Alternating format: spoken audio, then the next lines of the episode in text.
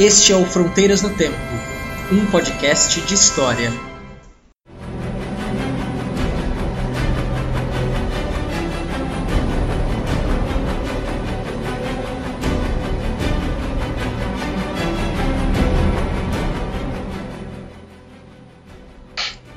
Olá, aqui quem fala é o CA.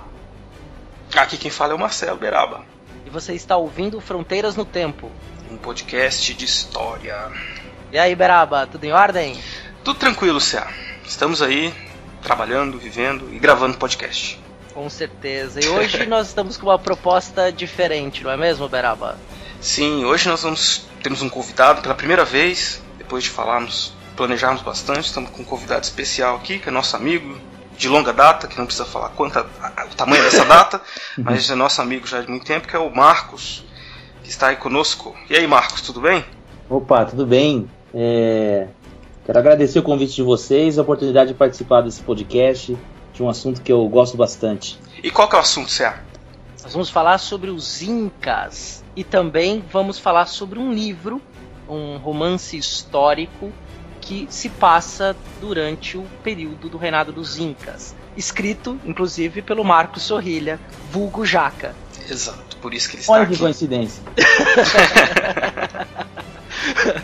É, Muito bem, então.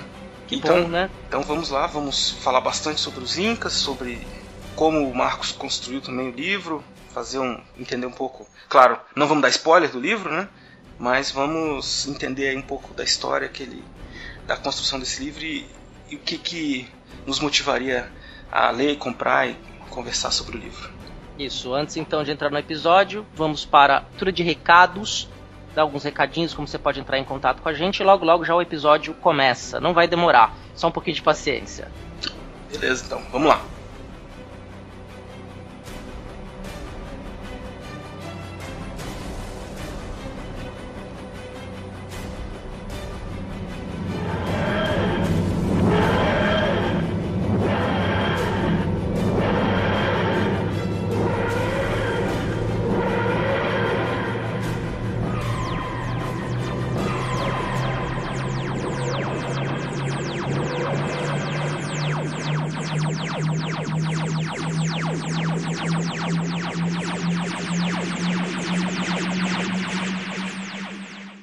Beraba?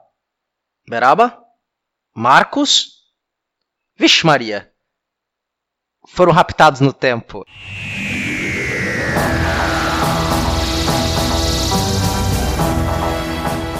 É, pessoal, aqui é como eu tinha falado pra vocês, é coisa bem rápida. Só vou informar como vocês fazem pra entrar em contato conosco. Não terá leitura de e-mails nesse episódio. Então, antes eu agradeço ao Klaus que mandou mensagem de áudio pelo WhatsApp.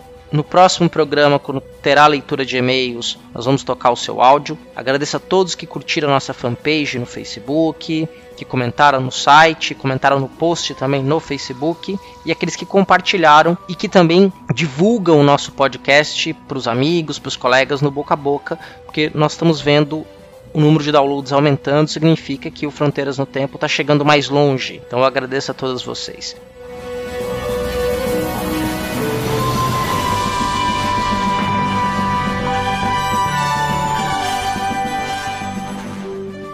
Seguinte, ó, o nosso podcast fica hospedado no site www.fronteirasnotempo.com. Lá você pode comentar no post ou pode acessar a guia contato e mandar uma mensagem pra gente que nós recebemos no nosso e-mail. Por sinal, o e-mail é fronteirasnotempo@gmail.com. fronteirasnotempo@gmail.com. Você também pode interagir com a gente no Twitter, que é o front com temudo no tempo, arroba front no tempo. Um outro caminho que você pode entrar em contato com a gente é pela nossa fanpage no Facebook, que é facebook.com barra Fronteiras no Tempo. Se você ainda não curtiu a página, curta, convide amigos para curtirem a página também. Pode escrever pra gente que a gente responde rapidinho. Então a gente está totalmente disponível para poder dialogar com vocês.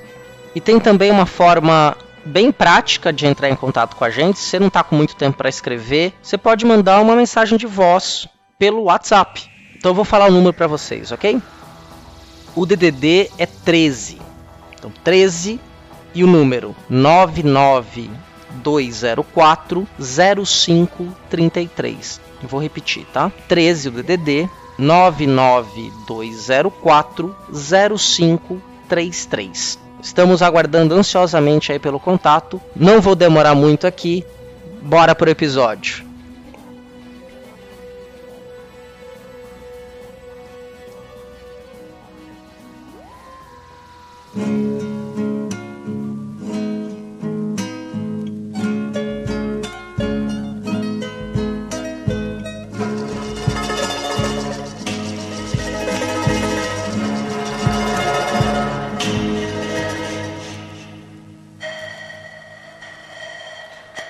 Então, Marcos, fala um pouquinho mais sobre você, onde você trabalha, o que, que você está fazendo atualmente.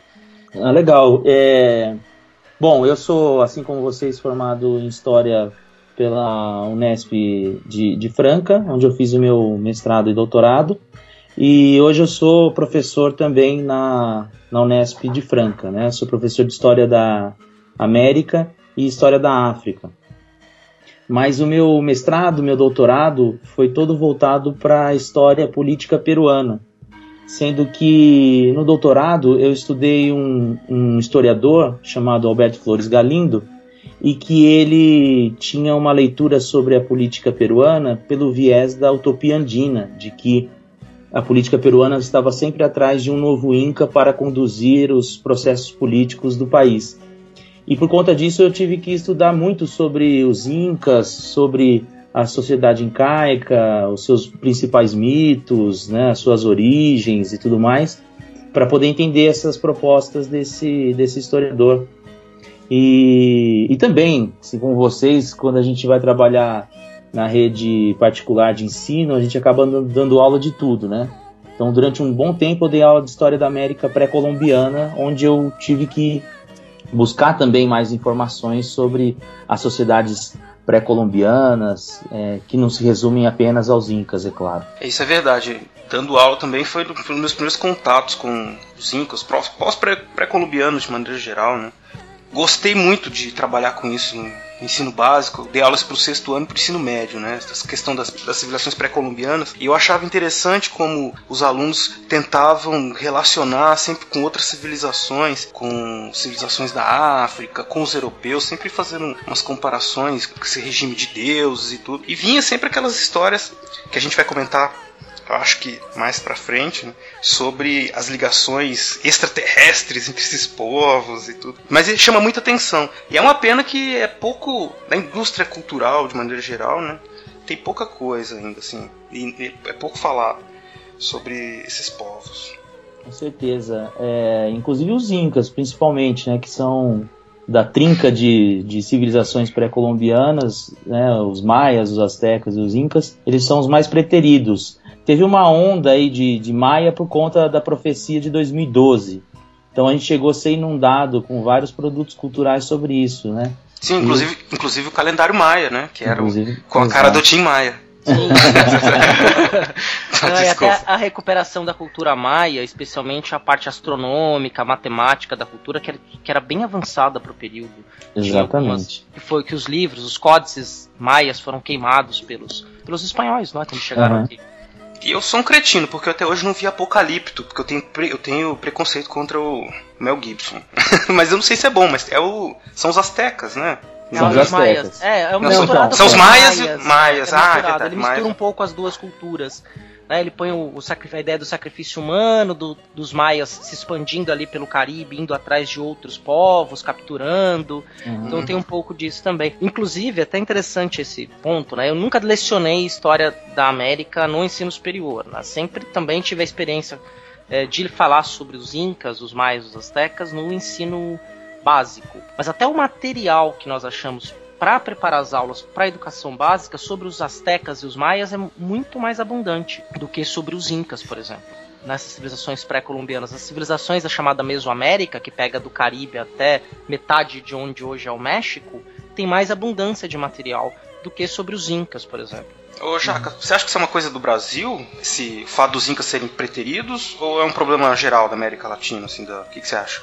Não, assim, é interessante porque é o seguinte, os incas, eles têm sempre uma leitura de que eles foram um povo pacífico, de que eles foram um povo extremamente do bem, assim. Então eles seriam seriam um povo antagônico ao que a gente imagina dos astecas, que a gente sempre associa essa questão da morte, a questão dos sacrifícios, da violência, né? E os incas, eles são geralmente recuperados numa ideia de harmonia com a natureza, distribuição igual de, de riqueza, né? Então, durante um tempo, até mais ou menos a década de 60, era o contrário, né? Você tinha um predomínio, principalmente na Europa, produtos sobre os incas.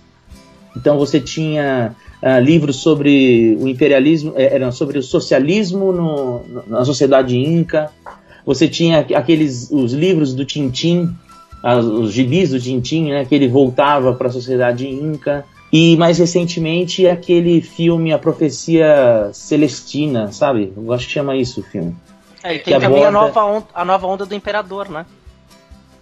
É, nos da Disney. É, eu, eu não vi também, eu não passa, vi. É em Cusco que passa. Eu não sabia. É, Cusco, o Imperador. Ele tem uma opaca. Ah, não sabia. Uma. Ele tinha uma. Não, tem uma. Como chama? Meu Deus que eles estão. Os, os europeus estão atrás do Eldorado, né? Eldorado ah, é, é verdade, Eldorado é, Eldorado é, Eldorado é Inca, exato, exato.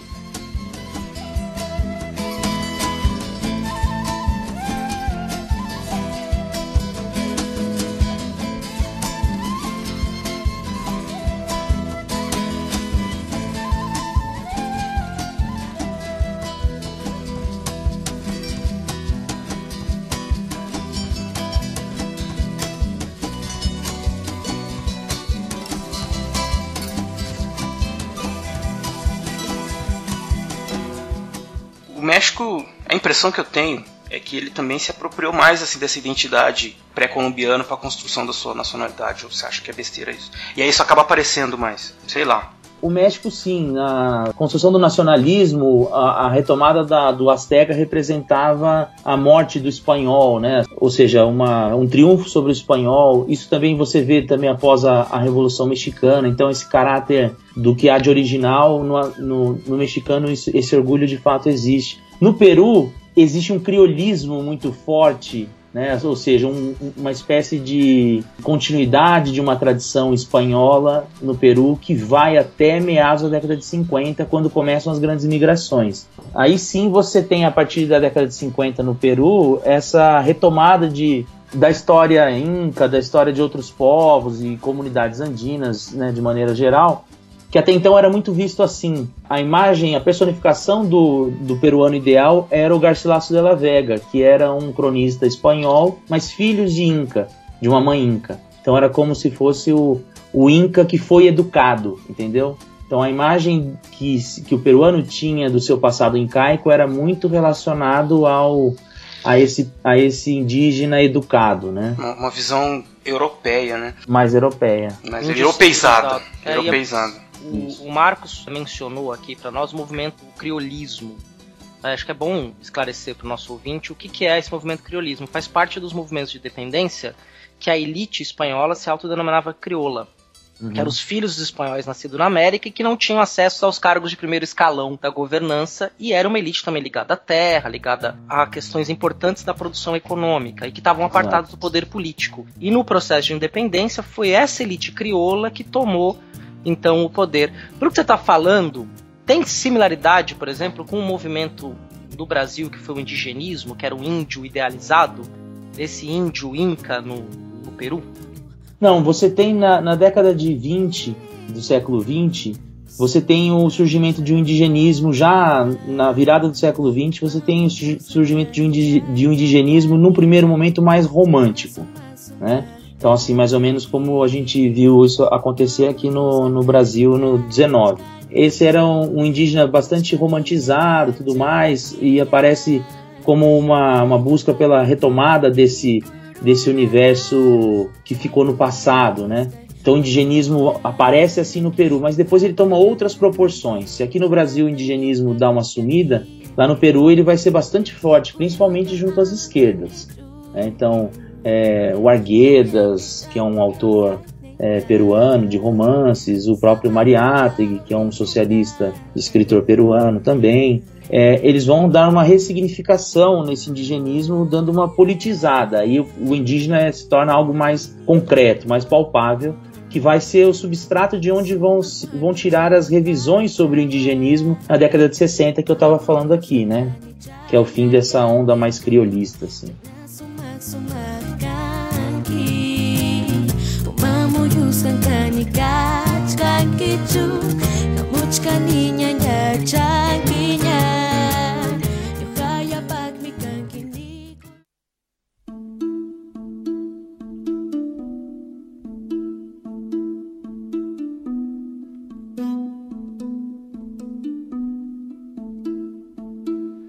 Então, é, chegou o momento de nós falarmos sobre a civilização Inca, essa civilização que viveu aí nos Andes peruanos.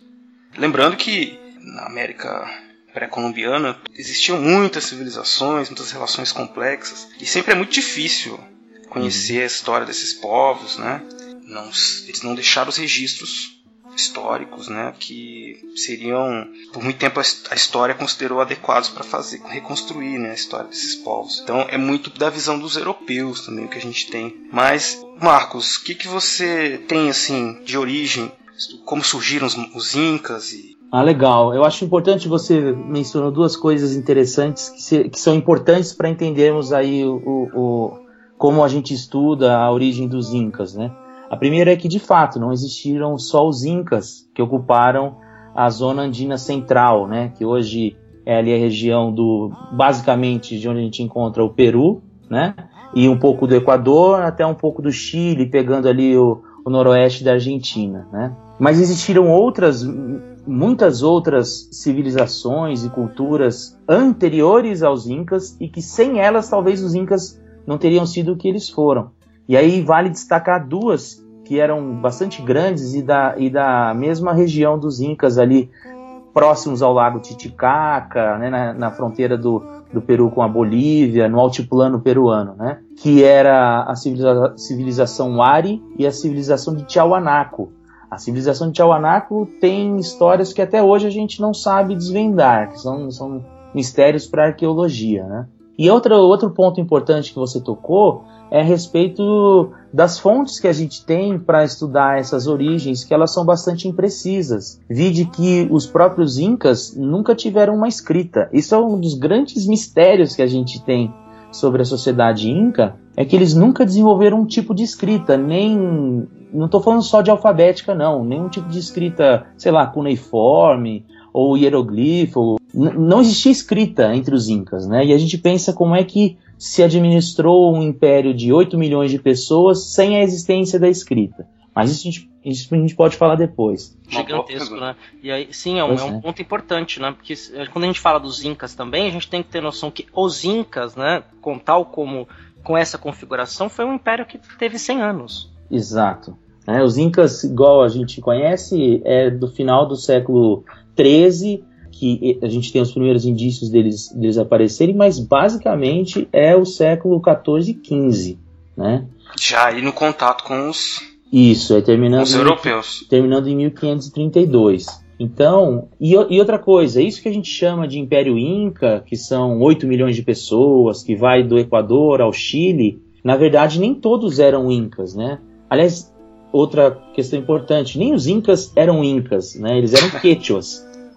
Inca, Inca é uma palavra que você usa para governante. Então eles, eles eram os quechuas e eram incas dos Andes. Eles eram os governantes dos Andes. Então as pessoas se referiam a eles como incas, né? mas eles eram governantes. E o imperador inca era o Sapa Inca, ou seja, o grande governante, né? o governador mor, digamos assim.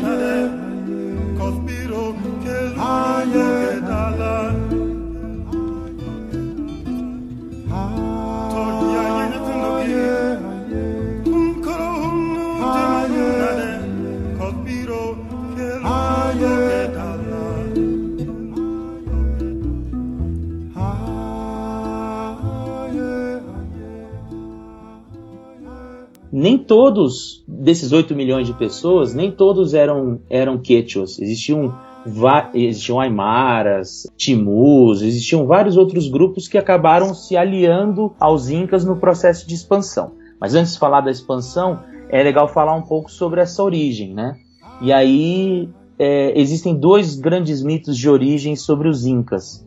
Um está numa crônica que foi escrita no, no início do século XVII por um cronista, o Garcilaso de la Vega, numa crônica chamada Comentários Reais, né, em que ele escrevia sobre os incas para que os espanhóis entendessem o que foi essa civilização. Né? Ele era filho de espanhol com uma mãe inca, uma princesa inca, então ele escrevia sobre o seu povo.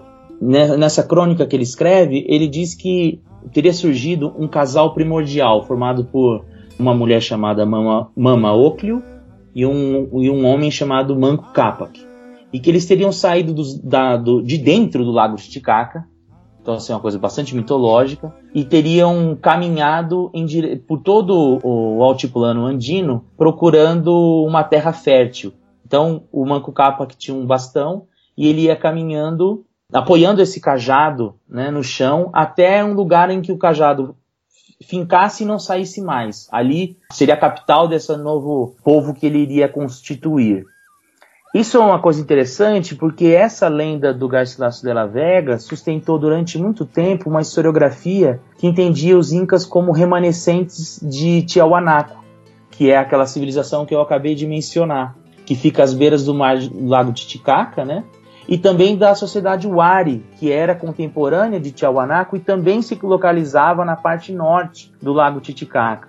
Aí onde se sustenta essa lenda pelos vestígios históricos, porque assim como os Wari, os incas tinham um sistema de plantação por andenes, né, que são aquelas plataformas que são construídas como se fossem degraus nos Andes, e também Assim como os Tiahuanacos, eles dominavam a arte de corte de pedras grandes, que é uma das coisas que impressionam para quem vai para Cusco, que é o, a precisão do corte das pedras grandes que os incas eram capazes de fazer. Então, a arqueologia, a história se misturavam a essa lenda, tentando explicar a origem dos incas, trabalhando como uma hipótese bastante tradicional de que os incas teriam saído então como remanescentes de povos da região é, do Lago Titicaca, né, primordialmente Wari e Tiahuanaco, e teriam migrado para o norte, para a região do Vale de Cusco, e lá fundado essa sociedade que se converteu nos Incas. Então essa é a primeira é, linha de interpretação que se baseava nesse,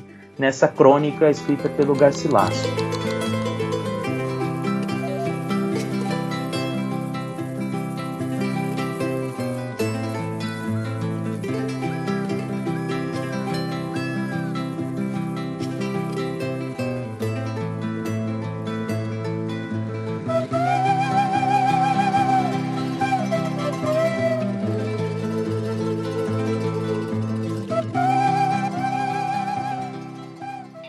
Crônica ele recolheu de uma tradição oral, provavelmente, né?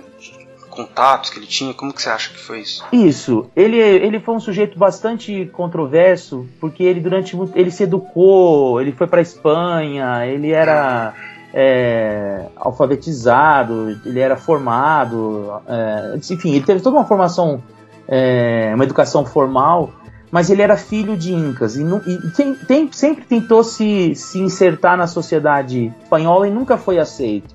E aí ele faz o caminho inverso. Então ele vai, ele, ele abre os comentários dizendo que vai contar a história do povo dele. Então aquilo que ele ouviu do, da, da mãe, dos avós, dos tios e tudo mais, né? Então ele, ele rememorando as lendas que ele ouvia é, quando criança e, e que ele tinha acesso por ser também é, Quechua, né? Interessante. E é legal porque você falou isso dessa aliança desse, da história, da antropologia, porque às vezes as pessoas que nos ouvem, a gente fala das origens, elas ficam, ah, mas será que isso é verdade? Será que é mito? Uhum. Bom, enfim, a questão é que existem, existe essa, essa história, essa, esse mito narrado que muito tempo serviu de base para entender a origem dos Incas e a arqueologia que mostra as, algumas outras evidências para a gente imaginar as possibilidades de ter acontecido ou não. Uhum. Então, como que como conhecer, mesmo um povo que não escreve, né, é possível conhecer bastante sobre a história dele. E assim como dos outros povos também que não escreveram, que viviam aqui nas Américas antes dos europeus chegarem. Né? Porque, assim, né, como é uma sociedade que não escrevia né, de nenhuma forma, nem com outro tipo de escrita além da alfabética, a única coisa que a gente tem sobre os Incas são relatos de pessoas letradas que conheceram os finais do, do Império Inca, né? E escreveram sobre eles. E tem muito europeu que escreveu, né? Então, assim, é um olhar meio já contaminado de um europeu que procura em outra sociedade referências. É, Exato. É o relato do outro, né? O relato do, da pessoa, do invasor. O Pissarro chegou a produzir relatos sobre os Incas, não fez?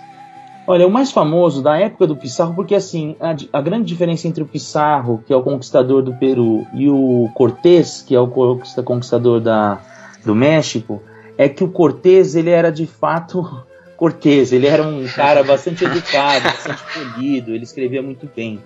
O Pissarro era o truculento, era um burcutu, né? Então, hum. dessa época, quem escrevia muito era um camarada que, que era da, da trupe dele, chamado Ciesa de Leon. Então, o que a gente sabe do. E assim, é impressionante os relatos que ele faz sobre os Incas. Assim, ele fala que. Ele fala assim: olha, eu nunca estive em Roma, óbvio, Roma já havia acabado, né? A Roma ah, antiga. Esse ponto né? é bem legal. E aí ele fala assim, mas é o mais próximo que eu consigo imaginar de como foi Roma um dia. E aí ele começa a narrar como eram os, os templos, a grandiosidade dos templos, né? E eles, eles ficam bastante impressionados com a opulência e com as construções que existia no Império Inca. E também tem a questão das estradas, não é? Que fazia ligação essa, toda essa região aí que você descreveu muito bem, que pega lá do norte do Equador e vai até o norte do Chile, uhum. tinha uma série de caminhos, de estradas que os incas construíram, pavimentadas, que permitiam essa comunicação. Exato, chamava-se Capaquinhã, que seria a Rota Imperial. E é legal que ela foi recentemente restaurada em alguns países. No Peru, na Argentina, você tem trechos que foram restaurados e existe um projeto de restaurá-la por completo, né? Tem até alguns vídeos que mostram isso atualmente. Teve uma exposição no mês passado no Memorial da América Latina só sobre essas rotas incas, de como elas foram construídas, como elas se apropriaram de comunidades anteriores. É bem interessante. Falando dessas rotas, a gente está falando da expansão, né? Já. então, mas eu, eu queria aqui puxar aqui uma coisinha é, anterior aqui. Ah, porque, pois não. Porque, como eu mencionei, são duas lendas, né, que explicam a origem, né, dos incas. Uma é a, é a do casal primordial, que está no livro do Garcilaso de la Vega, né, da okay. Mama Oclio e do e do Manco Capac. E outra é uma lenda que foi se descobrindo depois, só na década de 60, com o avanço dos trabalhos da antropologia, da história oral, e aí descobriu-se nos Andes um, um, mito que se repetia em várias comunidades, que era o mito dos irmãos Ayar, né? hum, que era um mito de, sobre quatro irmãos que teriam saído de uma caverna e eles teriam vagado por toda a região do vale do de Cusco e teriam caminhado por lá plantando, conhecendo as terras e eram quatro irmãos que se chamavam Ayarútil, Ayarcate, Ayar Alca e Ayar Mango. Né? E esses quatro irmãos tinham quatro esposas. E eles saem dessa caverna, transitando pelo vale de Cusco e não se dão bem. Né? A primeira coisa que acontece é o, um dos irmãos, o Ayarcate, que é aprisionado pelos outros é, dentro de uma caverna, por, por ser mais forte, mais poderoso que os outros. Então eles fazem uma emboscada e prendem ele lá. Depois os outros três saem com as quatro mulheres vagando e o Ayar Alca e o Ayar, Ayar Útil se transformam respectivamente num condor e numa uma figura lítica, né? Sobrando apenas o Ayar Mango e as quatro esposas. A esposa original do Ayar Mango se chamava Mama Oclio. Então você já tem aí hum, um mesmo nome que você encontra lá no outro mito. Né? E aí o mais interessante é que esse Ayar Mango, quando os irmãos morrem e ele finalmente funda Cusco, ele passa a se chamar Manco Cápac, que é o mesmo nome também lá da outra lenda. O que, que tem de diferente aí e por que, que hoje em dia as pessoas acreditam que essa lenda, por incrível que pareça, apesar de vir da tradição oral, ela é mais próxima da origem entre aspas, real dos Incas do a que mitologia própria... inca, não é? Não podemos usar esse Isso. termo. É da mitologia inca Isso. que os próprios incas acreditam, sim, contavam um para os outros, né? Porque, assim, primeiro, uma coisa bastante interessante, ela não narra um processo migratório. Ela fala sobre quatro irmãos que compartilhavam o mesmo território. Então, leva a crer que, na verdade, os incas, tal qual a gente conheceu, eles eram uma fusão de quatro povos diferentes e que em determinado momento esse esse soberano do primordial dos incas, né, o, o Manco Cápac, é, se sobrepôs aos outros irmãos. Então, da mesma forma, os incas, os quechuas, teriam se sobrepostos aos outros povos e se convertido em hegemonia naquela região. Então, aí também mais uma vez entra a antropologia, a arqueologia como forma de tentar entender essa origem. Então nós temos duas origens, a do Garcilaso, que fala do casal primordial, e essa origem da tradição oral, que fala dos quatro irmãos que teriam se degladiado no Vale eh, de Cusco, com a predominância de um. E é interessante que isso dá margens até para outras interpretações sobre como funcionava a própria sociedade inca, que, por exemplo, previa que o patriarca tivesse mais de uma esposa, né? Então o, o manco, no final das contas, fica com as, as mulheres, do, as esposas do, dos irmãos, né? Então existem outras formas de você entender esse mito para entender como ele podia servir para regular a própria sociedade inca quando ela se forma.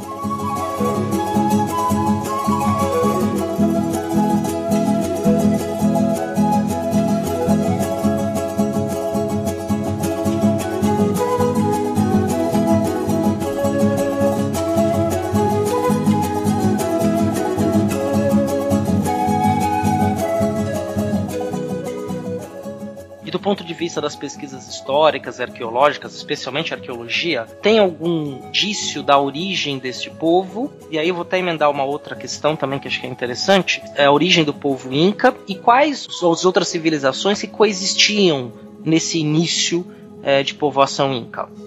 Tá. Ou é, a gente chama de Inca hoje, né? Como você é. disse, se, se autodenominavam né, de outra forma. É. É, acho que é assim, é, a gente tem que fazer aqui um, um, disclaimer, né? Porque nós vamos usar civilização, Estado, né? Várias vezes é, família, mas é, é, de maneira mais pedagógica do que criteriosa, né? Ótimo, ótima lembrança, Marcos. Porque esses conceitos são conceitos que nós usamos para contar a história no Ocidente. Sim, por exemplo, né? quando a gente fala o rei Inca, né? Não, não era rei, né? Não era uma figura no sentido igual a gente entende, né? Aliás, monarca. É, né?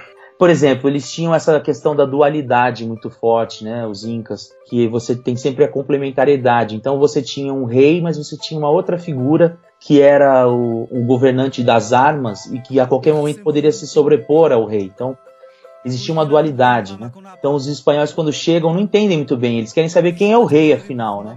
Então a, a, a, briga entre os irmãos que existe, né? já existe, né? O Atahualpa e o Asca representa um pouco desse conflito que existia entre esses dois soberanos, né? E os espanhóis querem saber, afinal de contas, leve-me ao seu líder, né? leve ao seu líder, é isso que eu tava pensando aqui. Né? É... Chega lá, no planeta. Uhum. É, inclusive, quando os espanhóis chegam, é, os Incas tinham acabado de sair de um conflito civil, se eu não me engano, né? Mas Na acho verdade, que se adiantar um pouco. Eles estavam no meio do conflito ah, civil. Tem até uma que... história que um irmão mata o outro, é, faz o crânio dele de ouro e toma dentro do, do toma um líquido é, dentro do crânio do irmão morto. Meu Deus. É, o Atahualpa faz isso. O Atahualpa era de Quito e o Asca que era de Cusco. Então o que você tinha ali era uma guerra civil, aproveitando aí é, o momento de, de da cultura pop sobre guerra civil e parece, parece que o, o, o Ascar era mais legítimo do que o, do que o Atahualpa, né? Mas o Atahualpa é quem vai entrar para a história por ser o último, o que vai ser sacrificado pelos Incas, pelos espanhóis, né? Então, como o último Inca. Entendi. Mas eles estavam no meio de uma guerra civil quando chegam os espanhóis. Sobre a sua, sua questão, César, tudo indica mesmo que os Incas não vieram do Lago Titicaca. Porque, assim, a região andina central ela é bastante árida, é um lugar difícil de se viver. Né? Tem poucos lugares, é frio pra caramba, tem muito pouco ar, é, é, é 3 mil metros de altura, 3.200 metros de altura, não tem água em abundância, é um clima bastante árido. Então foi muito comum que povos ou se matavam ou se ajudavam. Então era comum que povos se encontrassem e acabassem dividindo um mesmo terreno e criassem leis de leis não, mas é, hábitos, né, de, de reciprocidade entre si, de como se auxiliar um no outro. E tudo indica os Quechuas, ali por volta de 1200, era mais um desses povos que estavam por ali. E que em determinado momento, a confederação de tribos começou a crescer e os incas começaram a ter um, os quechos, né, começaram a ter um papel não tanto de destaque, até o momento em que eles resolvem dar esse uma reviravolta, né, e tomar tomar os outros de assalto e se configurar como uma hegemonia. Então, a lenda dos irmãos Ayar contaria por que, que os quechos deveriam ser os, os que se predominavam perante aquela comunidade entende? Como assim, olha, olha, a lenda já conta, eles ganharam a luta, então é eles que têm que mandar, né? Agora, existiam outros povos que dividiam o mesmo território, né? E cada um desses irmãos faziam referência a um dos povos em específico que foram dominados pelos Quechuas. E aí eles se tornam uma confederação razoavelmente grande e que vai ali até o início do século XV dessa maneira, né? Como ocupando primordialmente o Vale de, de Cusco, né? E se tornam uma, uma hegemonia. Só para mencionar, existiam os povos de Sawacirai, que tinham como reverência o Ayacate, que é o primeiro, né? Aquele que é aprisionado pelos irmãos. Você tinha os o Alcauíça, que eram reverentes ao Ayarucho, você tinha os Maras, que eram reverentes ao Ayarauca, e os Quechos, que eram reverentes ao Manco Cápac. Então, esse mito né, dos irmãos Ayar contaria a história de como esses quatro povos habitaram a mesma região e por que os, os Quechos eram quem predominavam. Né?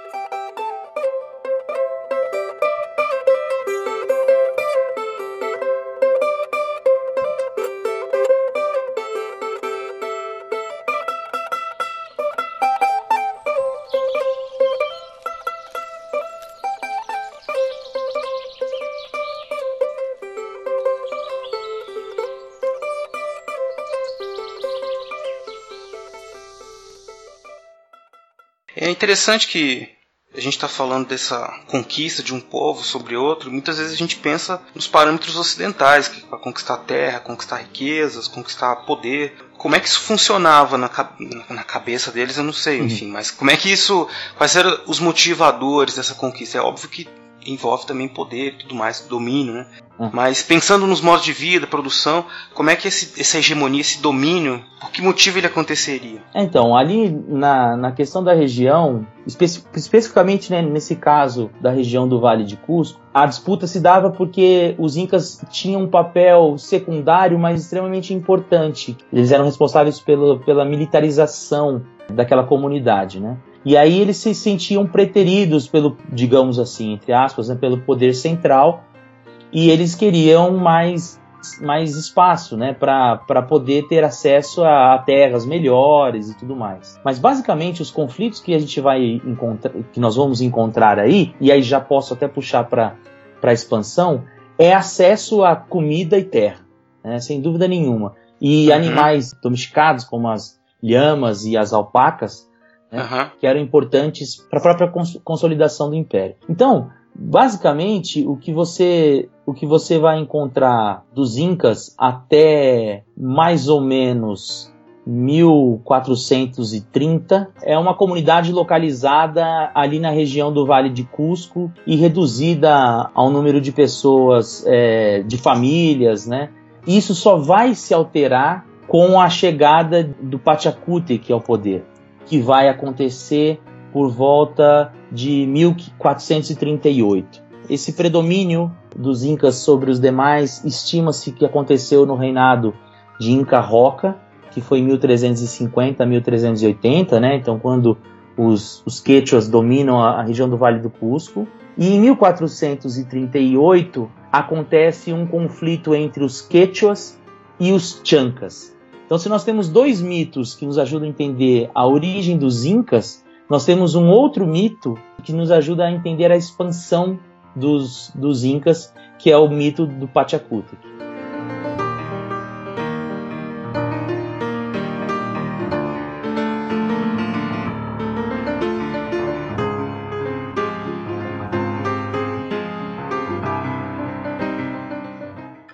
Chancas era um povo que vivia na mesma região também ou já a região da expansão depois? Onde Não, eles viviam? Eles viviam na região onde hoje é Ayacucho. Ah, eles tá. chamavam ali a região é, é, região de Andahuaylas, Tá. mas onde hoje está a cidade de Ayacucho é uma distância é, é de um lugar para o outro. Mas é até engraçado porque grandes momentos de, de rebeldia na história eh, do Peru e daquela região se encontra em Anda, e se, se encontra nessa região de Ayacucho. É um- uma persistência histórica aí que pode ser uma mera coincidência, mas mesmo se não era coincidência é interessante. Uma E- coincidência boa. né? Porque, Interessante. só para mencionar essa coincidência, é onde nasce o Sendeiro Luminoso na, Nossa. no século XX. É a mesma Cara. região. Né? E, é, e é interessante porque assim, os Chancas vão ser os grandes rivais dos Incas, vão ser os, os antagonistas dos Incas. É, e eles eram extremamente temidos, belicosos, mas essa é a história que os Incas contam. Claro. É. Na região de Andahuaylas, na região de Ayacucho, a história é outra, é que os Quechas não eram assim tão perigosos e quem, quem era perigoso eram os Quechas, né? É sempre o inimigo falando do outro, o outro, o outro lado sempre é ruim, sempre é mais agressivo, ele que tá errado, por isso ele pode, Exato. deve ser combatido. E quem venceu conta a história, É. como sempre. O que acontece é que ali então por volta de 1438 os Chancas estavam expandindo e eles começam a chegar próximo às- à, região do, dos Quechuas. E o que eles fazem? Na hora que eles chegam na região dos Quechuas, eles fazem o que era extremamente comum, que era sugerir a rendição. Então, assim, você perguntou como se faziam essa expansão. Uma das primeiras formas era sugerir a rendição. Então, o povo se rendia e se tornava submisso a ele. Mas os Chancas eles eram conhecidos justamente por serem violentos. Então existia um temor de que, além da rendição, de que eles fossem executar boa parte dos Quechos. Né? Isso é a, a parte Quechua contando. E com medo disso, o rei Inca da época, o Iracocha, e o seu filho Urco decidem abandonar a cidade, com medo dos Chancas. Os Chancas se expandiram para o leste em busca de terras, em busca de regiões de- para melhor plantio, de, de alimentação e tudo mais, teriam topado com os Quechuas e aí exigiriam que, que os Quechuas se incorporassem a eles e o Iracocha, que é o, era o rei então, topa e decide abandonar a cidade. Quando o filho dele, um dos filhos mais novos, né, o Kuzi e o Punk, fica sabendo disso, ele fala: Não, não vamos embora, não, nós vamos liderar aqui uma, uma resistência. E aí acontece uma, uma guerra que é bastante importante, que é essa guerra dos Chancas contra os, In- contra os Quechuas. E os Chancas estavam tão confiantes de que iam ganhar, porque eles eram melhores guerreiros e porque o, o, o rei tinha abandonado o bar, tinha deixado um filho Uhum. novo para tomar conta. Eles levam para o centro do campo de batalha os restos mortais do seu patriarca. Caramba. Ah, já que Era- você tocou nesse ponto, até uma curiosidade que me deu, quando você estava falando, nós estamos falando aqui de uma guerra. Aí seria Uhum. interessante também se incorporar nessa tua fala, Hum. nosso ouvinte também ter noção, e nós também aprendermos com isso, como é que era a estrutura militar destes povos? Como é que eles faziam guerra? É porque deve estar todo mundo pensando em umas pessoas peladas de arco e flecha na mão, assim, que é a visão que eles têm de índio, nativo, né? É. Ele, ele lutando, correndo, batendo uns dos outros. assim. É. Isso é bastante importante a gente falar porque assim, os andinos, né, eles eram todos vestidos com, com túnicas, né, couraças de, de lã é, reforçada, capacete, porque era frio pra caramba. É frio, é isso que eu ia dizer A agora. última coisa que você vai encontrar é um de pelado né, nos Andes, né? Eles todos eles vestiam túnicas até mais ou menos a altura do joelho, é, normalmente uma túnica cru. E quando era pro exército eram eram túnicas que tinham insígnias, né, desenhadas no, no- na própria túnica, de cores diferentes, tudo mais, e com couraças de lã e armas bem feitas, assim, com pontas de pedra polida. Tem uma arma que eu acho lindíssima que chama o araca, que é como se fosse um porrete, mas ela é um cabo, como se fosse meio cabo de vassoura, sabe, assim, até retinho, bem feito, assim, e na ponta uma, uma pedra polida, podia ser de prata ou de pedra, é, feita em forma de estrela. Então ela era um porrete estilizado, né? Chamada. é, Putz, agora me esqueci o nome. É como se fosse uma massa, uma massa É. europeia, uma bola cheia de espinhos, assim, dos... Não, como se fosse um porrete mesmo, só Tá. que na, na ponta é, chama macana. Na ponta era uma um, como se fosse uma estrela de seis pontas que ficava presa à ponta desse porrete. Eles usavam bastante waracas, que eram como se fossem boleadoras. Quer saber aquelas aquelas tiras de couro que você coloca uma pedra e arremessa essa pedra para longe? Uma funda. Isso, uma funda, exatamente. Ah. Que eram as, as waracas, tinham escudos, capacetes, não tinham espadas, mas tinham facas, tinham porretes, aí mais como você falou, né, no estilo das massas. E assim, basicamente eram organizados por famílias é, nobres. Ah, nesse momento, por exemplo, os Quechos ainda não têm um exército organizado de maneira como nós vamos ver é, quando se torna um império. Você já tem até mesmo o pagamento de tributo em forma de serviço militar. Mas nessa época não. Ele é muito vinculado ao que, entre aspas, a gente pode chamar de nobres, né, que comandam grupos de, de pessoas ligadas aos seus, aos seus aios, né, ou seja, sua família. E aí nessa expansão você tem esses grupos que eram arregimentados pelo governador, pelo rei, vamos chamar assim, dos Chancas, e que acompanhavam o Chanca em suas guerras. Então era, era muito certeza que os Incas perderiam essa, essa batalha, porque os Chancas eles eram militarmente mais organizados do que os Quechuas e eles eram um, um número bem maior. Né? Eles tinham aproximadamente, contam os relatos, né? 40 mil pessoas. É um exército considerável. É um exército considerável. E o, e o rei dos Quechos tinha ido embora. Então aí o, o Kuzi, que é o filho mais novo, faz. É, eu não sei se é o filho mais novo, mas ele era o mais novo dos que a gente conhece, né? Ele tem uma tática meio alexandrina. Ele entra no campo de batalha, eles esperam o, os Chancas entrarem no território Inca, território Quechua, meio que dando uma ideia de que tinham se rendido assim. Depois ele vai até o centro dessa, desse descampado, do, sequestra né, os restos mortais desse antepassado Chanca. E aí existe uma, existe uma, uma avalanche, digamos assim, não só formada por Quechuas, mas também por povos da região que se sentiram acuados, né? E aí eles empurram os, os Chancas até o, o, vale de Tupampa e lá acontece um massacre. E aí os, os Quechuas ganham.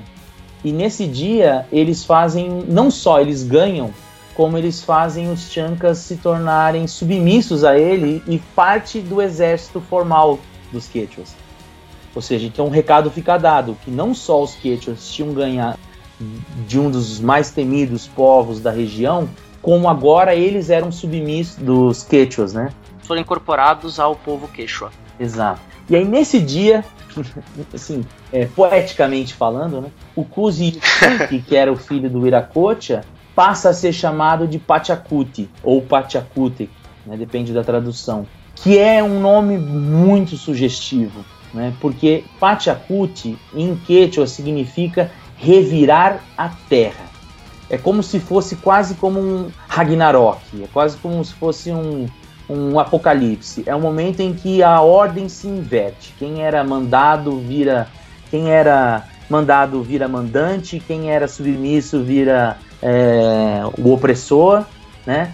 E aí então o nome dele representa o momento em que os Quechos se tornam de, definitivamente os Incas dos Andes, né? Os, os governantes dos Andes. Então não se sabe se o nome dele foi Pachacuti na época em que ele foi rei, ou se esse nome se atribui à transformação que aconteceu após a sua vitória. Entendeu?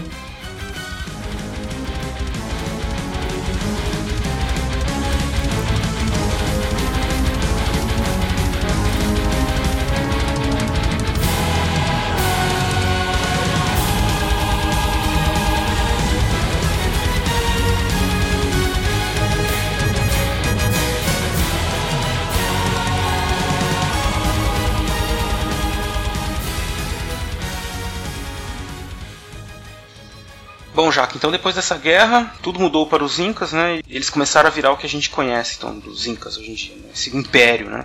Exato.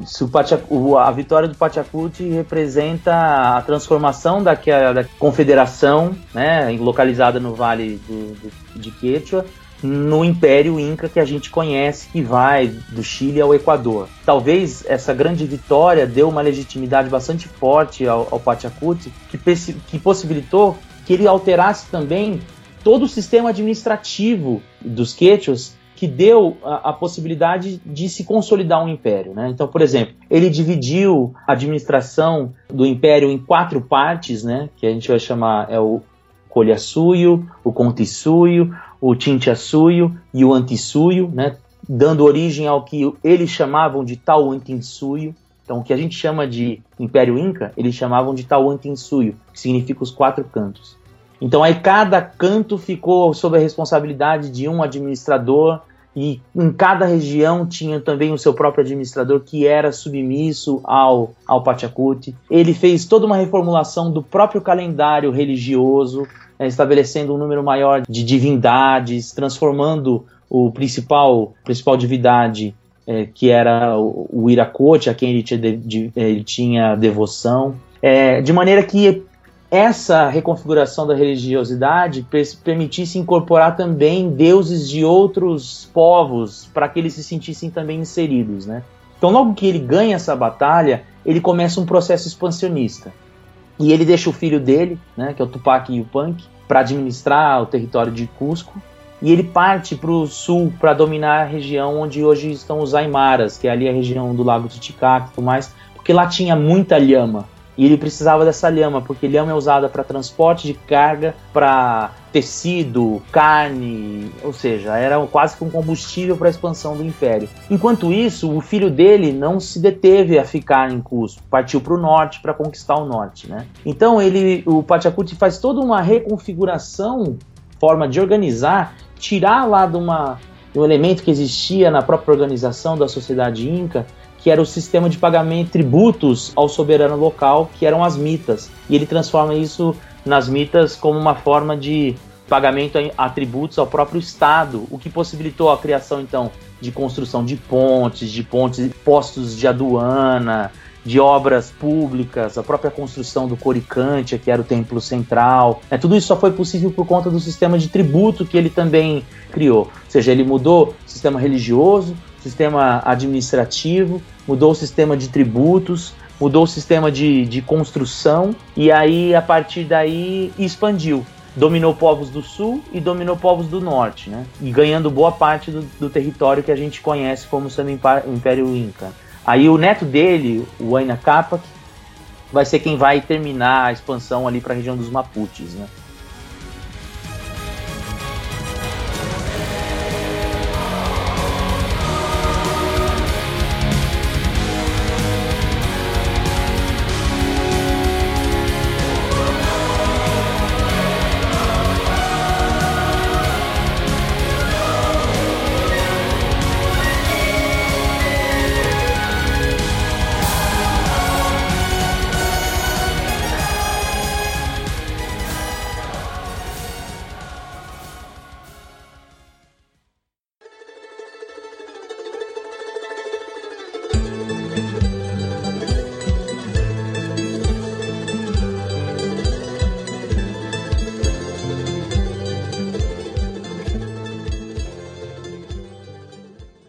Que eles registravam tudo isso? Você falou no começo que eles não tinham escrita, né? Uhum. Como é que eles registravam esses impostos, registravam toda a administração do Estado Inca? Essa é, é a hora onde a porca torce o rabo.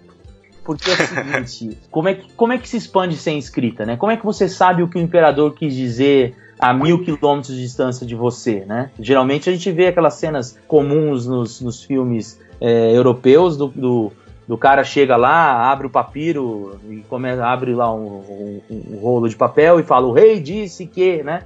E assim que se expande. A principal hipótese é que esses registros se davam por meio dos quipus. Os quipus é, é, são um instrumento de corda extremamente. É, como, imagina assim, uma corda de um metro de comprimento e que dela saem várias pequenas cordas penduradas a ela. E cada cordinha quer dizer uma coisa: batata, milho, algodão, carne, lhama, soldado, pessoas. E em cada nozinho, em cada cordinha diferente dessa, eles faziam um nozinho que contabilizava a unidade. Então, assim, dois nozinhos é, duplos significavam mil lhamas. Então, esses quipucamaios, que eram quem quem usavam esses quipus corriam pelas regiões e voltavam para Cusco trazendo informações. Tal lugar tem tanta coisa, tal lugar tem tanta coisa. Então, assim que eles registravam. Agora, o grande diferencial dos Incas é que eles eram extremamente estrategistas nessa parte administrativa. Que eles sacaram que um dos grandes problemas das, dos povos dos Andes era comida. Né? Então as, as guerras aconteciam muito por conta de falta de comida ou por terreno de comida. Então o que, que, eles, que, que eles criaram? Eles criaram zonas onde só se plantava um determinado tipo de alimento que era bom naquela região. Então tinha região que não tinha milho, não tinha jeito. Tinha região que não tinha batata. Então, onde era bom de batata, plantava só batata. Onde era bom de milho, plantava só milho. E eles faziam a distribuição disso para os povos. Então os povos não passavam fome e muitos povos entendiam que era bom ficar amigo dos incas. Isso facilitava a expansão, facilitava o domínio. Exato. Então, caso, assim, né? A primeira coisa que os incas faziam não eram guerrear, eles chegavam antes com ouro, comida, pro curaca, né? A gente chama de cacique, né? Pro cacique de uma tribo e falava, ó, se você ficar submisso a mim, eu preciso de braços, mas eu vou te dar comida. E aí você topa? Aí o cara fala, topo. Se o cara falava, beleza. Aí, é, se ele falava, não topo, aí acontecia uma guerra. Então era quase que um, um big stick pré-colonial, né? Fale manso com o porrete na mão. Então eles chegavam primeiro propondo essa essa união pacífica e muitos aceitaram pacificamente e em último caso eles recorriam à guerra para o domínio. Quando isso acontecia, eles substituíam, esse cacique por alguém de sua confiança, geralmente um povo vizinho que era inimigo. E foi assim, aí com toda essa Pois não? É o dividir para conquistar, não é? Você é, exato. Inimigo. Exato. É. E eles faziam muito isso, assim, essa, esse, esse modelo de partir administração em quatro, você via isso em todas as regiões que eram mais ou menos grandes. Imagina assim, o estado de São Paulo dividido em quatro, em Franca mais quatro, Ribeirão Preto mais quatro, todas as zonas administrativas tinham é, essa divisão de quatro. E assim foi possível com que eles que, com que ele crescesse desse tamanho todo. Agora, o mais interessante de tudo, Oberaba, é que até hoje a gente não sabe como funciona direito esses quipus.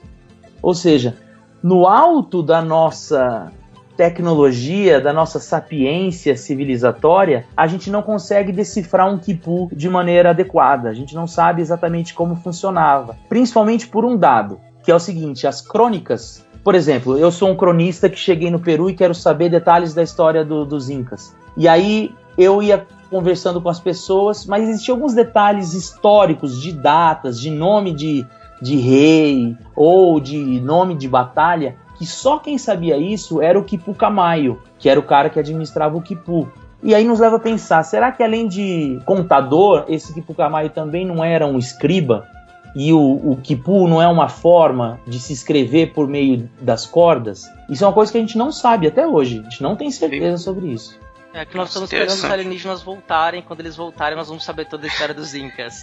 Exato, né? Porque com certeza quem inventou esse Kipu é, um, é uma tecnologia alienígena. Com certeza. Como é que esse povo ia cortar pedras gigantes, organizar em pirâmide, não é se não fosse a ajuda dos alienígenas? pois é, exatamente. Essa é a história. É.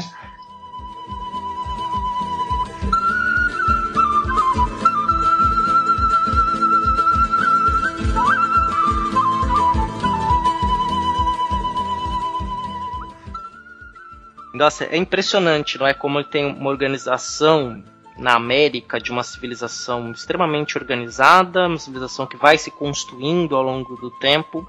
Uma outra forma societária. Tem alguns análogos, não é? E a gente tem aqui próximo de nós, na América do Sul, e como a gente sabe tão pouco sobre esses povos. Exatamente, é. muito pouco. Aliás, um dos grandes desafios para a escrita né, desse romance que eu, que eu fiz sobre o, o, que se passa ali no mundo dos Incas é justamente ter que explicar coisas sobre os Incas, porque eu tenho certeza que o, que o leitor não vai conhecer, ou, e, e muito provavelmente, às vezes, nem vai achar fonte para saber do que eu estava falando, né? Então é interessante, já que você puxou esse assunto, nós contamos aí a origem, a expansão, até o estabelecimento dos Incas uhum. Eh, na região andina. Vamos falar então sobre Lino Galindo e Os Herdeiros do Trono do Sol, que é um romance histórico que você lançou.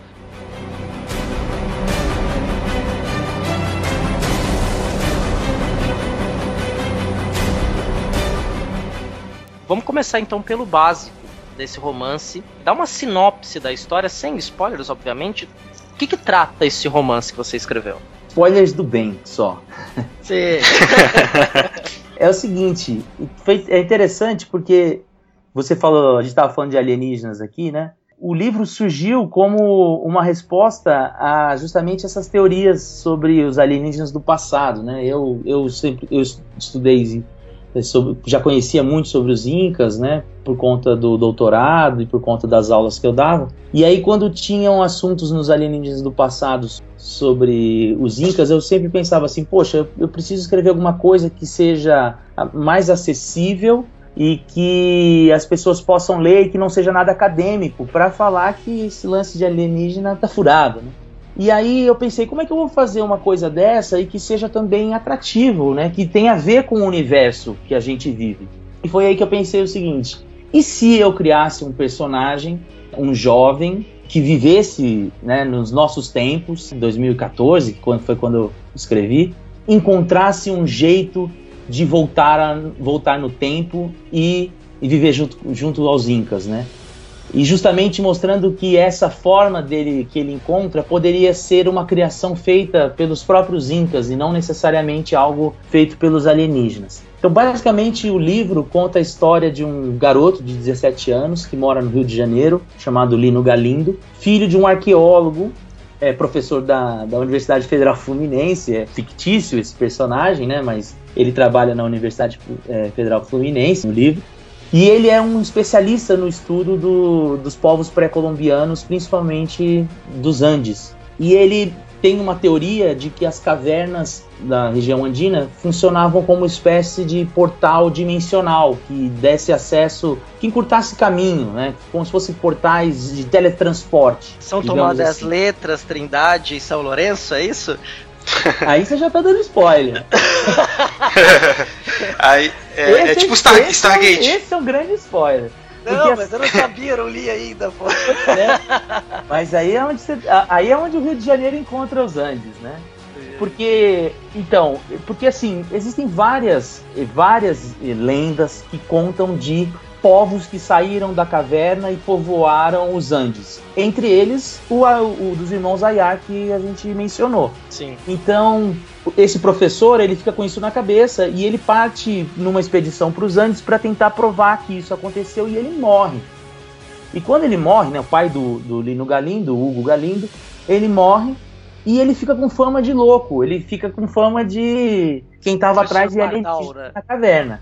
Ele fica com fama de quem era um, maluco. E o moleque fica completamente revoltado com isso, o Lino. Porque, pô, o pai era o herói dele, era o Indiana Jones que ele tinha em casa. E aí o cara morre numa expedição de uma maneira trágica, e em vez de ficar, ficar lembrado como alguém muito importante, ele fica lembrado como um maluco. E aí ele tem um amigo que fala assim, cara, que, que chama Mouse, que é um personagem que eu gosto muito no livro, que é, é um geek fã de Jovem Nerd, assim, ele é um geek do universo nerd brasileiro, assim, né? Somos nós. Isso, nós. Assim. Basicamente isso. Ele usa expressões como brucutu, que são desse universo nerd brasileiro, assim, né? E ele é um cara que faz uma ponte entre esse universo nerd e a história. E ele vira e fala pro Lino assim: Olha, Lino, só tem um jeito de você provar que seu pai não era maluco. É você provando que a teoria dele tem razão. E você sabe que essas cavernas que ele descreve, que existem lá nos Andes, existe uma muito parecida em São Tomé. Por que, que a gente não vai lá ver? E aí eles vão. E aí começa a história do, do, do Lino no mundo dos Incas. Porque existe de fato uma teoria muito louca de que São Tomé existe uma gruta chamada Gruta do Carimbado e que ela funciona, depende de quem conta a história, como um túnel ou como uma, uma, um portal que liga São Tomé a Machu Picchu. Então, a hora que eu vi que existiam essas cavernas nos Andes tal, da onde saíam gente, e lembrei que em São Tomé existia essa lenda, eu juntei uma história com outra para dar mais, se é que é possível, né, veracidade ao livro. Cara, que barato, que barato, que ideia boa. Ali você ainda vai divulgar coisas sobre os Incas e uma história pela sinopse. Ainda, não li o livro também, tá chegando, né? Uhum. Minha cópia. Mas parece ser muito legal, porque trabalha com muitas coisas que, principalmente pra gente que tá nesse mundo da história também, essa coisa do, do, Indiana Jones que você falou, Indiana Jones em casa, o pesquisador que vai procurar um passado remoto. Eu, pelo menos, tinha muito essa impressão. Eu gostava muito de história também por isso, assim, por esses mistérios, os povos desconhecidos. E essa coisa do, do Indiana Jones é. mesmo, de ir lá e viver a história. Então, acho que, pô, muito legal, cara. Eu falo que eu fui fazer história por causa do Indiana Jones e do Tintin. Um é jornalista e outro é arqueólogo, né? e aí você juntou esse teu romance a uma, uma história de fantasia, mas uhum. que tem elementos históricos. E no teu romance você descreve a sociedade inca? Com funcionamento, costumes, hábitos, cotidiano do, uhum. é, dos incas? Uhum. Porque assim, é uma coisa interessante como o meu desafio era escrever para um público que eu tenho certeza que não conhece os incas, né? Ou se conhece, confunde com os astecas, com os maias, né? E tudo mais. E então, em determinados momentos, eu acho até que fica um tom meio professoral assim no livro, mas é que é necessário. Então, eu explico como é que ele, como é que os incas viviam, né? O, o tipo de sociedade que eles tinham, que era extremamente familiar, né? A base da, da, da, sociedade inca eram os ailos, que eram comunidades de famílias expandidas. Então, logo que o Lino chega nos Andes, ele vai para um desses ailos, e aí ele, ele observa os ailos como como funcionavam, né? Pequenos casebres, cada casebre vinculado a uma família, uma região comunal onde todos plantavam e dividiam a comida, tudo mais. Então, e, e é engraçado, assim, porque então, interessante é porque o, leitor vai ficar sabendo isso não só pela descrição do Lino, mas pelas coisas que o pai dele contava para ele. Então, assim, porque tem muito essa relação entre pai e filho no livro. Uma das grandes características do livro é essa relação pai e filho, né? Que é uma tentativa de resolução do pai herói e tudo mais. Então, o Lino é um personagem muito ligado ao pai. Então, ao longo da história, você vai vendo como o pai vai explicando para ele quem eram os Incas. Então, quando ele chega lá, ele não é um neófito, assim. Ele, ele sabe muito sobre a história dos Incas. E isso impressiona num primeiro momento, né? E ele chega justamente no momento do conflito entre os dois irmãos, na, na, na famosa Guerra Civil que eu mencionei para vocês, que é o Ascar e o Atahualpa. Então ele chega com uma visão privilegiada da história. Né? Aí ele tem que escolher o time A, como é que é? Ele tem que escolher um time aí, né? Pra ele tem, mas assim, já que nós estamos vivendo um mundo bipolar, né? Ele, ele escolhe um time mas não é nenhum dos dois. Ah, ah só, só lendo pra saber. Só então. lendo pra saber. Poxa, esse romance a pessoa pode aprender muito e se divertir ao mesmo tempo. Eu acho uma história bem ágil, né? Cheio de intrigas aí, conflito, guerra, relação pai-filha, as relações, as relações verticais são muito emocionantes. É muito, é muito legal, assim, foi muito legal escrever, né? Não é, uma, não é uma tarefa fácil, ainda mais publicar livro no Brasil também é bastante difícil, né? Ainda bem que eu consegui a editora Drago, que topou né, publicar o livro e tudo mais mas eu sempre tive essa, essa preocupação que o livro fosse também informativo, né? Que, que, o livro também, porque lembrando, né? Minha, minha perspectiva inicial era tentar mostrar como os incas foram um grande povo sem precisar dos alienígenas, né? Então essa, esse traço de humanidade nos incas ele é bastante presente. E de outra forma, eu tentei romper um pouco com essa visão dos incas como pacíficos, um povo socialista que divide a comida de igual maneira para todo mundo, que não era um povo guerreiro. Muito pelo contrário, ali tem bastante cenas épicas de batalha. Assim. Eu acho que uma das características que eu gosto bastante do, do livro são as cenas de luta, as cenas de batalha. O antagonista do livro, né, que é o, o Alka, é um personagem que, putz, eu gostei muito de escrever e ele é um guerreiro perfeito, ele é chamado, né?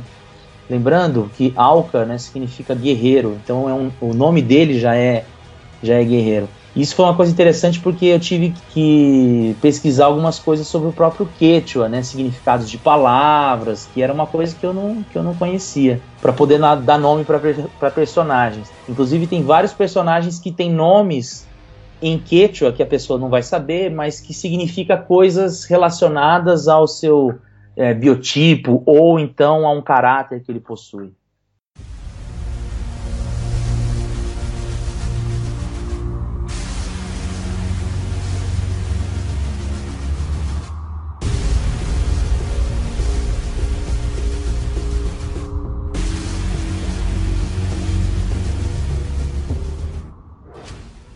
Então, para esse romance, você acabou de dizer que você fez muita pesquisa sobre os queixos e o que, que você utilizou como documentação, assim, de fonte de inspiração? É claro que muita coisa você preencheu com a imaginação, porque o livro de literatura ele não tem os é. mesmos compromissos do livro de história. Sim. Né? Nem, nem vamos entrar nessa história, hein, vai dar polêmica. É. Inclusive, no final do livro tem uma nota histórica, explicando o que é, minha, o que é da minha cabeça e o que tem lá um fundamento teórico mas foi meio que um, uma dor de consciência que eu tive, porque eu sou historiador e as pessoas me conhecem assim, né? Então, para não ser julgado como um livro de história, ser julgado como um livro de romance. É, basicamente, eu me apoiei nas crônicas do Garcilaso, do Ciesa de León e do Guamampoma, que aliás Guamampoma é uma, uma das crônicas melhores para se conhecer os incas, né? Porque são elas são todas desenhadas, além da, da parte escrita, ele desenhou muita coisa, né? Então vestimenta, muita coisa eu, eu acabei me inspirando no que eu vi ali que ele desenhou é típico da literatura de viagem, não é? A descrição. Isso. Hans Staden também, quando esteve entre os Tupinambás, fez uhum. muitos, muitas gravuras, né? Marcando, registrando os ritos. Outros, próprio, se eu não me engano, no próprio diário do Colombo, nessa né? literatura de viagem tinha muita gravura, ou alguém desenhava em cima também do que foi descrito. O Guamampoma, na verdade, ele era um nativo, mas ele escreveu essa carta para o rei Felipe e, e, ele queria que o rei Felipe entendesse como se fazer um bom governo. A crônica chama Crônica do Bom Governo ele dizia que os espanhóis não estavam fazendo, que ele tinha que fazer como fizeram os incas. Então ele pôs o máximo de detalhes que ele pôde em 1.600 páginas de uma carta que nunca chegou.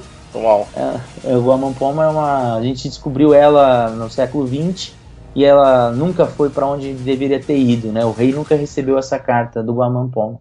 E também me apoiei na bibliografia, assim, Maria Rostorovsky, o Henri Favre, são autores assim que o próprio Flores Galindo, né? Essa história do Pachacuti como algo transcendental é algo que eu peguei no, no livro do, do Flores Galindo, né?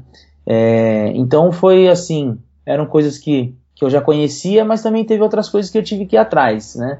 Principalmente no campo fora da questão do Quechua, que aliás é uma coisa muito, muito difícil, porque o Quechua, como não foi um alfabeto, ele foi só se converteu em, em escrita alfabética com os espanhóis séculos depois. Então existem várias formas de, de se escrever palavras diferentes, sabe? Assim, a mesma palavra que se escrevem de formas diferentes, né?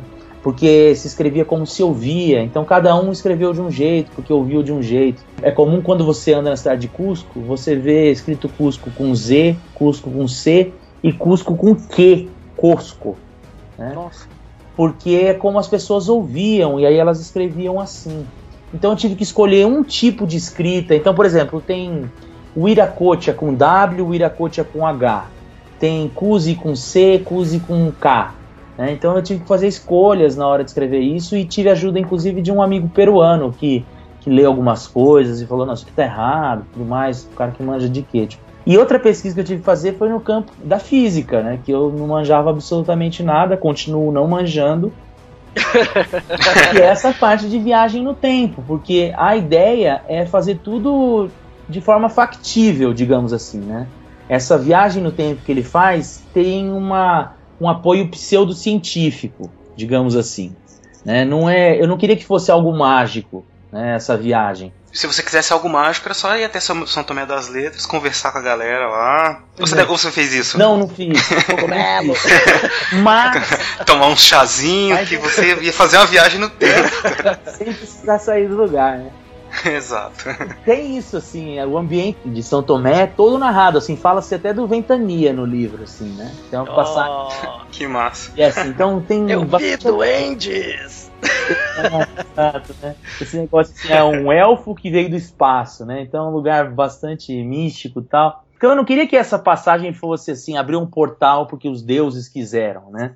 A minha premissa era justamente rebater os caras do alienígena do passado. Então eu tinha que fazer coisas meio que fundamentadas, né? Numa, numa pelo menos com indícios científicos ou pseudocientíficos. Então, essa parte de portais quânticos, como é que funciona o experimento da fenda dupla, viagem no tempo, multiversos. Eu vixe, confesso que fiquei um tempo caçando coisa na internet, no YouTube, é, ouvindo Nerdcast, essas coisas assim, para tentar criar uma explicação assim pro, pro negócio. Eu achei que bacana. Cara, deixa eu te fazer uma pergunta. Eu não, não sei o que, que, te incomoda mais, assim, nessa ideia dos alienígenas que você quis tanto rebater? Olha, me incomoda, assim, primeiro que é uma presunção nossa de que povos do passado foram capazes de fazer coisas que a gente não fez e, ou não sabe explicar.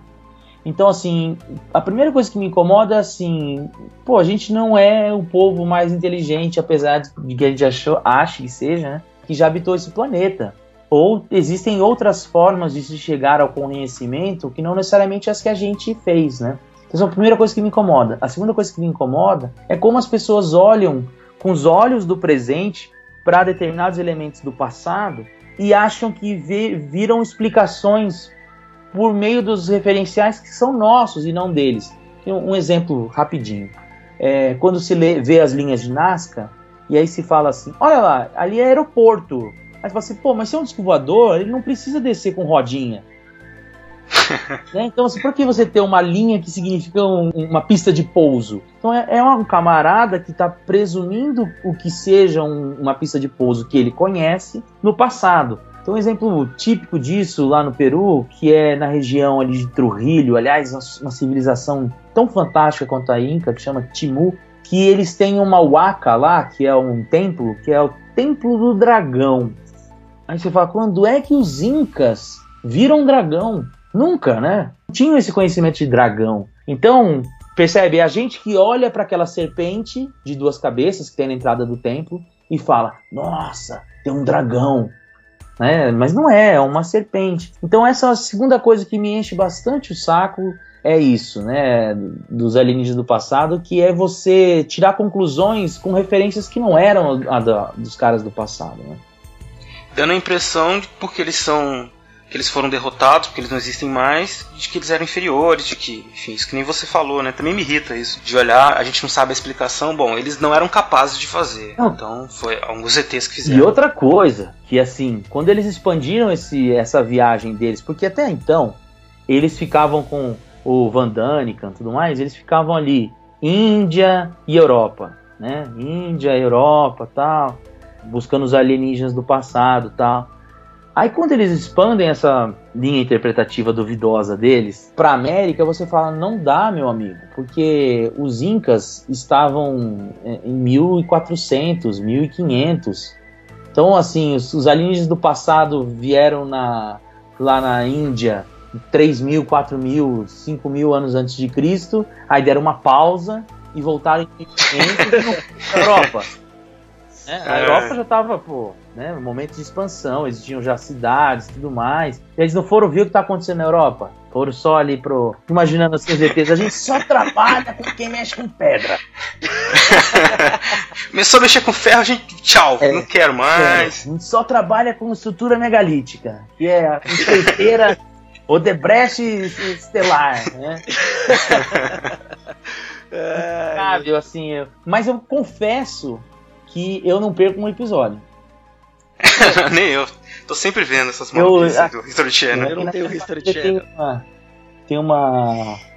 Na minha família tem uma, uma espécie de tradição que é você assistir coisa que você não gosta para ficar xingando a televisão. Meu, meu pai faz isso com novela, eu faço isso com os alienígenas do passado. A Cláudia, minha esposa, fala, mas por que você assiste? Fala, ah, porque eu me divirto. É, mas eu faço isso direto, assistir programa lixo para poder falar, para ver até onde vai o absurdo. Eu faço muito isso também com o programa, aqueles de exorcismo de madrugada, é muito ah, interessante. Tá interessante é que dos alienígenas começa assim. É, Andes, 1400 depois de Cristo. e aí tem um monte de cena legal, uma narração legal, tem coisa de, de história legal, e aí depois de cinco minutos que você fala assim, poxa, tá super legal esse, esse programa, aí eles, você fala assim, ó, dá pra usar em aula essa parte aí? Aí o cara fala assim, mas como eles teriam feito isso? Aí eu já abro uma cerveja, pá! começou pra mim agora.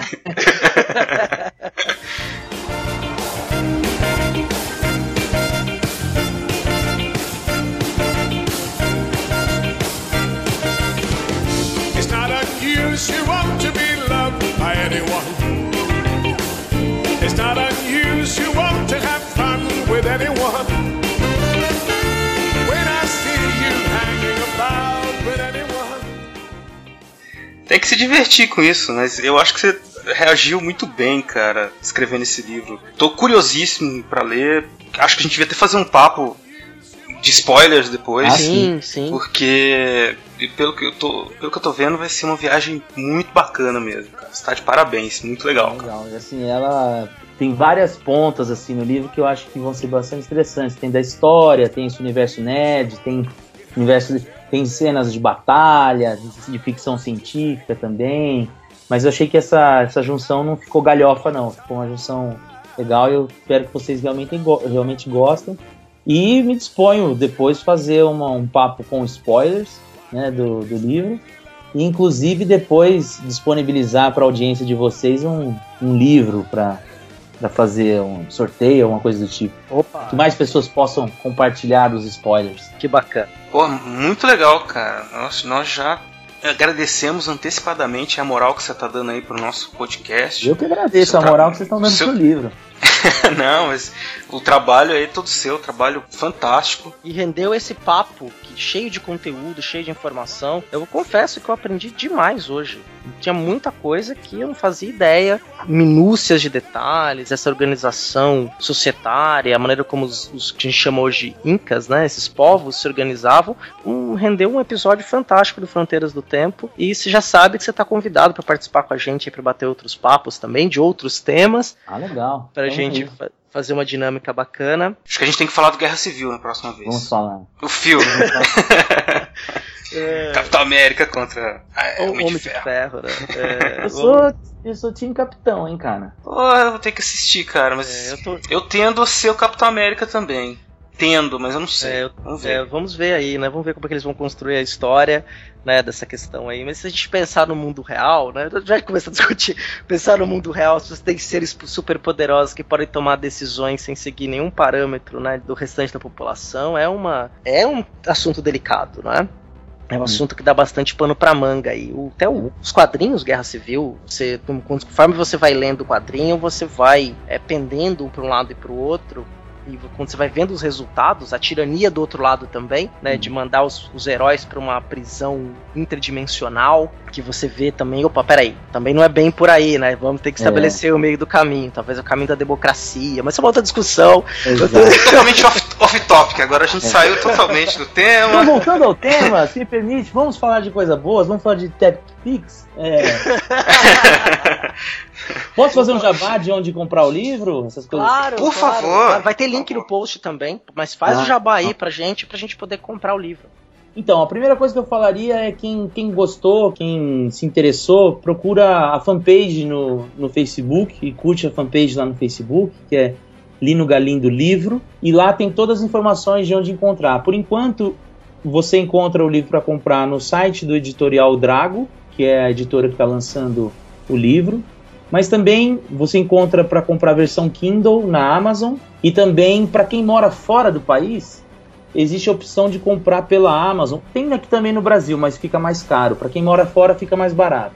Que é comprar a versão impressa pela Amazon americana, que eles entregam para qualquer lugar do mundo. Poxa, cara, só agora você me fala, já podia estar lendo no meu Kindle. Pois é, pois é. Eu não sabia, mas tudo bem, vai. Provavelmente deve entrar na, na Americana, Submarino, na Livraria da Travessa, Livraria Cultura, Saraiva. À medida que isso for entrando, talvez quando o podcast for pro ar já, já estará disponibilizado, mas à medida que isso for outros lugares forem aparecendo e também eventos, eu vou colocando lá no, na fanpage. Então, interessante quem gostou, quiser saber mais, que curta a fanpage, beleza? Muito bem, e assim vai a vida, você vai ficar rico um dia, com certeza. Não, não, o, o o objetivo inicial não é, não é ficar rico, é marcar uma audiência com Vandânica. É, no octógono? É que não, não. Tentado. Na área 51. Mas quem sabe ele não faz uma proposta e eu viro um ferrenho defensor da, da teoria dos alienígenas do passado. Pagando bem, não é? Pois é, né? Se eu saio com aquela saída intelectual brasileiro, esqueçam o que eu escrevi. Pô, então, Marcos, muito legal, cara. Muito obrigado. Eu. Eu acho que deu uma incentivada, todo mundo vai. Eu pelo menos tô. Eu fiquei sério mesmo, assim, eu fiquei pensando assim, que eu devia ter procurado primeiro na Amazon, cara. Eu, eu sempre compro livro e leio muita coisa no Kindle atualmente, né? Sem querer fazer jabá, eles não estão pagando nem um centavo pra Eu gente isso, reader mas da enfim. Sony, então eu não, eu não compro pelo Kindle porque o formato não abre no meu reader. Cara, eu acho muito prático, mas eu não vou falar muito porque, a não ser que a Amazon resolva me pagar uma graninha, mas eu não vou falar muito não. Mas é muito podcast. Patrocina o Pode podcast patrocinar, sim. Amazon. É muito prático, cara, é muito prático. E, e eu não procurei porque, como tinha acabado de lançar, eu falei, ah, não vai ter aqui ainda, vou, já vou pedir o livro. Eu já pedi, É. mas enfim. Talvez eu até peça também no Kindle, porque eu acho tão mais fácil de ler assim, tão levinho. Enfim, deixa, chega de jabá. Beleza. É, mas legal, cara. Eu fico, fico muito feliz, assim, de ver que você fez esse trabalho, porque a gente já se conhece há tanto tempo e eu gosto de. Quando as pessoas, assim, próximas a mim fazem trabalhos tão bem feitos, assim, eu fico muito orgulhoso e te dou os parabéns. Ah. Desejo muito sucesso, Valeu. cara. Espero que venda bastante aí. Não pra ficar rico, mas. Que no fim ninguém fica rico fazendo livro, É. né? Mas pra divulgar seu trabalho, divulgar também a própria história né, do povo Inca, a história dos nossos povos aqui da América do Sul. Verdade. Pô, muito obrigado pela força aí no nosso podcast. Imagina. Com certeza vai ajudar muito aí a ficar conhecendo um pouco mais nosso, nosso trabalho também, nosso podcast. Legal. Muito cara. obrigado. Eu que agradeço o convite e estamos aí para outros outras oportunidades. Eu agradeço agora ao Beraba e ao Marcos Sorrilha pela participação, pela tudo isso que foi feito no Fronteiras no Tempo. E agradeço ao ouvinte que ficou até aqui. Então, compre o livro do Marcos. Eu já estou comprando o meu neste minuto. Leia, mande comentários, interaja com o autor, mande e-mails para nós aqui no Fronteiras no Tempo. Marcos e Beraba, muito obrigado a vocês dois. Valeu. Um abraço a todos vocês. Fiquem com a gente aí então para os próximos episódios do Fronteiras no Tempo. Vamos falar sobre mais, mais coisas sobre história para vocês. Um abraço. Abraço. Um abraço, Céu. Abração, Tchau. Beraba. Falou, Marcos. Abraço. Tchau, Marcos.